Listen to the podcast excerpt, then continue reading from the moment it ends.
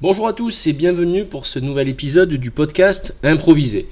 Vous connaissez le principe, rien n'est écrit, rien n'est préparé. Je pars d'une idée, d'un fait observé dans la vie de tous les jours ou bien d'une information récupérée dans la presse ou sur internet et j'improvise sur le sujet jusqu'à épuisement complet de mon cerveau. Si vous voulez rebondir ou envoyer un message, vous pouvez le faire à l'adresse email suivante, le podcast improvise, sans accent à la fin, à gmail.com. Alors aujourd'hui, je voudrais revenir euh, sur la polémique liée à la cérémonie d'ouverture de la Coupe du Monde de rugby, qui se déroule donc en France, et sur le fait que la série, euh, comment dire, la cérémonie pardon d'ouverture a été qualifiée de ringarde, d'un peu rance, etc. Et euh, je me dis j'en peux plus de ce pays. Voilà, aujourd'hui, je, il n'y a pas de filtre, je vais vous parler directement. J'en peux plus quoi. Enfin moi j'adore ce pays, hein, j'adore la France, mais il faudrait bien qu'on s'aime un petit peu soi-même. Vous voyez ce que je veux dire? Quand on se dit que les Français ont parfois du mal à trouver l'espoir, à donner du sens euh, à leur quotidien, que on vit dans une société où il est difficile de donner du sens, il bah, faudrait d'abord euh, commencer euh, par célébrer nos racines et aimer qui nous sommes. Euh, parce qu'effectivement, on peut, je veux on peut toujours critiquer la forme, mais de qu'est-ce qu'il fallait faire, que, fallait-il faire? Je veux dire, la cérémonie telle qu'elle est représente une, une grande partie de notre patrimoine, et c'est cette partie-là aussi que euh, les, les, étrangers euh, viennent chercher. Ça fait partie de, oui, c'est ça, ça fait partie de notre patrimoine euh, culturel, de notre, de notre société. Alors, oui, on peut toujours imaginer des, des cérémonies postmodernes, hyper conceptuelles, avec des, voilà, avec plus de concepts que, vous voyez, que de, choses concrètes liées à notre quotidien. Hein. Ça, ça, avait été fait effectivement pour la cérémonie, je crois que c'était des JO d'hiver de 92 avec des coufflets, c'était magnifique d'ailleurs. Mais bon, on était quand même dans l'univers de la neige un univers onirique. Là, on est dans l'univers du rugby.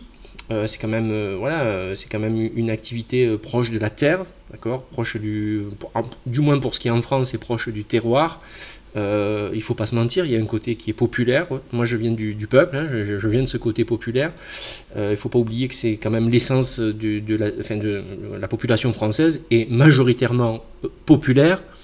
Et euh, c'est aussi au travers de ça qu'on s'est construit, notamment les gens de mon âge, mais peut-être les plus jeunes aussi, euh, au travers de ces générations où, clairement, hein, en France, euh, je veux dire, il y avait effectivement beaucoup d'ouvriers, des gens qui aiment le sport, qui aiment le foot, qui aiment le rugby. Et, sais pas. Alors bien sûr, les critiques viennent surtout de gauche, cette nouvelle gauche dans laquelle moi je m'identifie pas du tout. Hein. Euh, toute ma famille était de gauche, était plutôt socialiste, vous voyez. Et donc, euh, bah, c'est bien ça, la, culture euh, populaire, la culture des ouvriers, le, cette période d'après-guerre, où il faisait bon vivre, etc. etc. Alors, je ne sais pas ce qu'on peut attendre maintenant de, effectivement de cette gauche euh, qui doit imaginer qu'on peut boire du thé vert dans des espaces zen euh, pour célébrer euh, la Coupe du Monde de rugby. parce que finalement, c'est des gens qui sont à gauche, mais pas tant que ça, c'est-à-dire qu'ils ont quand même un certain niveau de vie, ceux que j'ai en tête notamment. Alors on va dire, est-ce que c'est des bobos? Bref, le terme a tellement été utilisé que de toute façon, ça ne veut plus rien dire. Mais effectivement, c'est des gens qui ont un sacré niveau de vie, qui sont sur le bien vivre ensemble, on va tout partager, etc. Mais qui, eux, voilà, ont quand même tendance à dénigrer euh, des choses propres du peuple. Euh, donc si c'est question de s'il est question de, se la raconter, de, de, faire des choses hyper conceptuelles, euh, moi, personnellement je pense pas que c'était le ce, ce moment-là et que il est bon que en France on puisse aimer nos racines. Et je pense qu'effectivement vous avez une part de la population qui ne s'aime pas, qui, se, qui sont les premiers à critiquer la France. Ne sont pas fiers de vivre en France. C'est, je trouve que, de ce que je vois, euh, en Europe, euh, c'est très rare d'entendre des gens ne, pas aimer leur pays. Voyez Autour de nous. C'est quand même assez rare. Bon, après, vous, vous avez toujours des détracteurs, bien entendu. Hein. Mais j'ai l'impression qu'on a un vrai syndrome d'autodétestation, quoi. Alors ça, ça, ça, aide pas, voyez, parce que si on n'est pas fier d'appartenir à un pays, surtout que si vous utilisez le mot patriote, voilà, c'est que nécessairement vous êtes à l'extrême droite, et euh, voilà, on vous soupçonne d'être raciste. C'est-à-dire que euh, être français et aimer la France, paf, directement, on est dans la case raciste, euh, xénophobe. C'est immédiat dans notre société polarisée. Je trouve ça assez triste et ça en devient presque ridicule. Si vous remarquez bien, ça, ça en devient ridicule parce qu'à force de, vous savez, de, de, de, de maximiser comment dire, la qualification, bientôt ça ne voudra plus rien dire, voyez, donc ça banalise finalement des gens qui sont eux vraiment d'extrême droite et qui, qui pourraient nous amener, je veux dire, dans des excès, enfin que personnellement, je ne souhaite pas.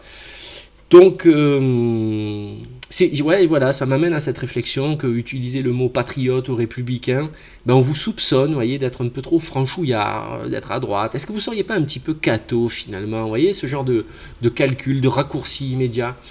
Et puis alors, plus c'est assumé, plus c'est direct, euh, plus nécessairement c'est que, voilà, il y, a ce côté à la France aux Français, etc.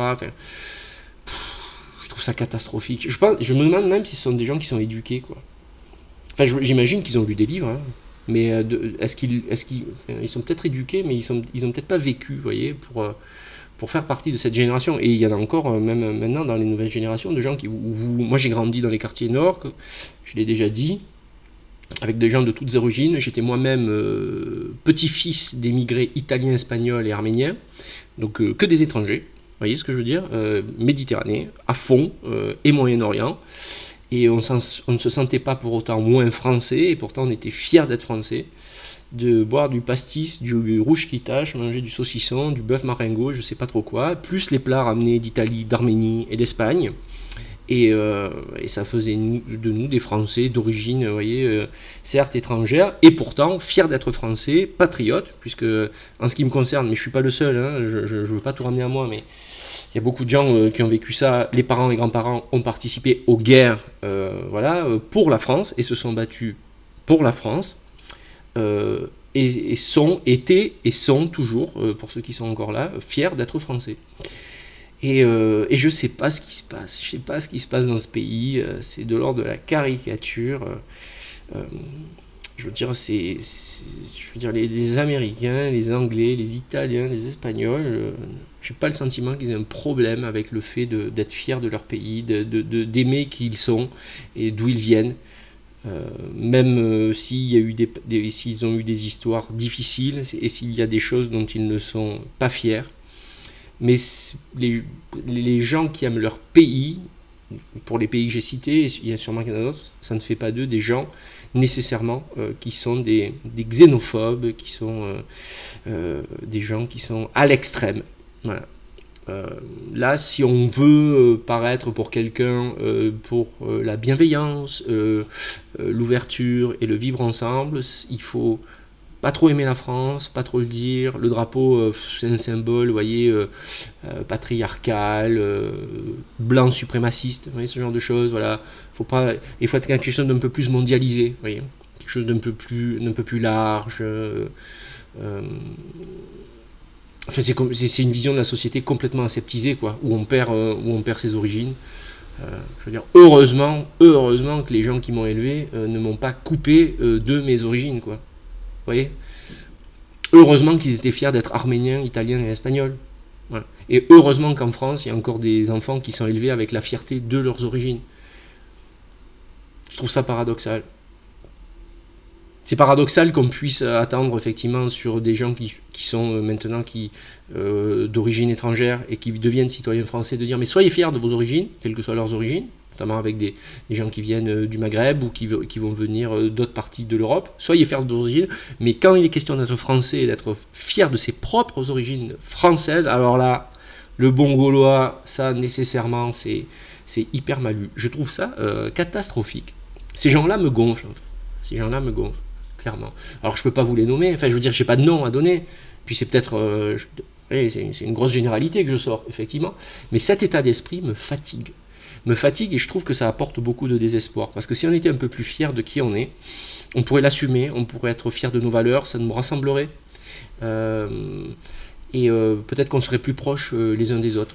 Peut-être que ça casserait l'effet de cette mondialisation qui nous individualise et nous met chacun dans une bulle assez numérique. Et puis, ce que je trouve terrible, c'est que je suis convaincu qu'il y a des gens qui n'osent pas dire qu'ils sont fiers d'être français, de peur de passer pour des racistes, etc. Ils, ont besoin d'avoir la paix dans leur vie, ils n'ont pas besoin d'avoir ça en plus des procès d'intention.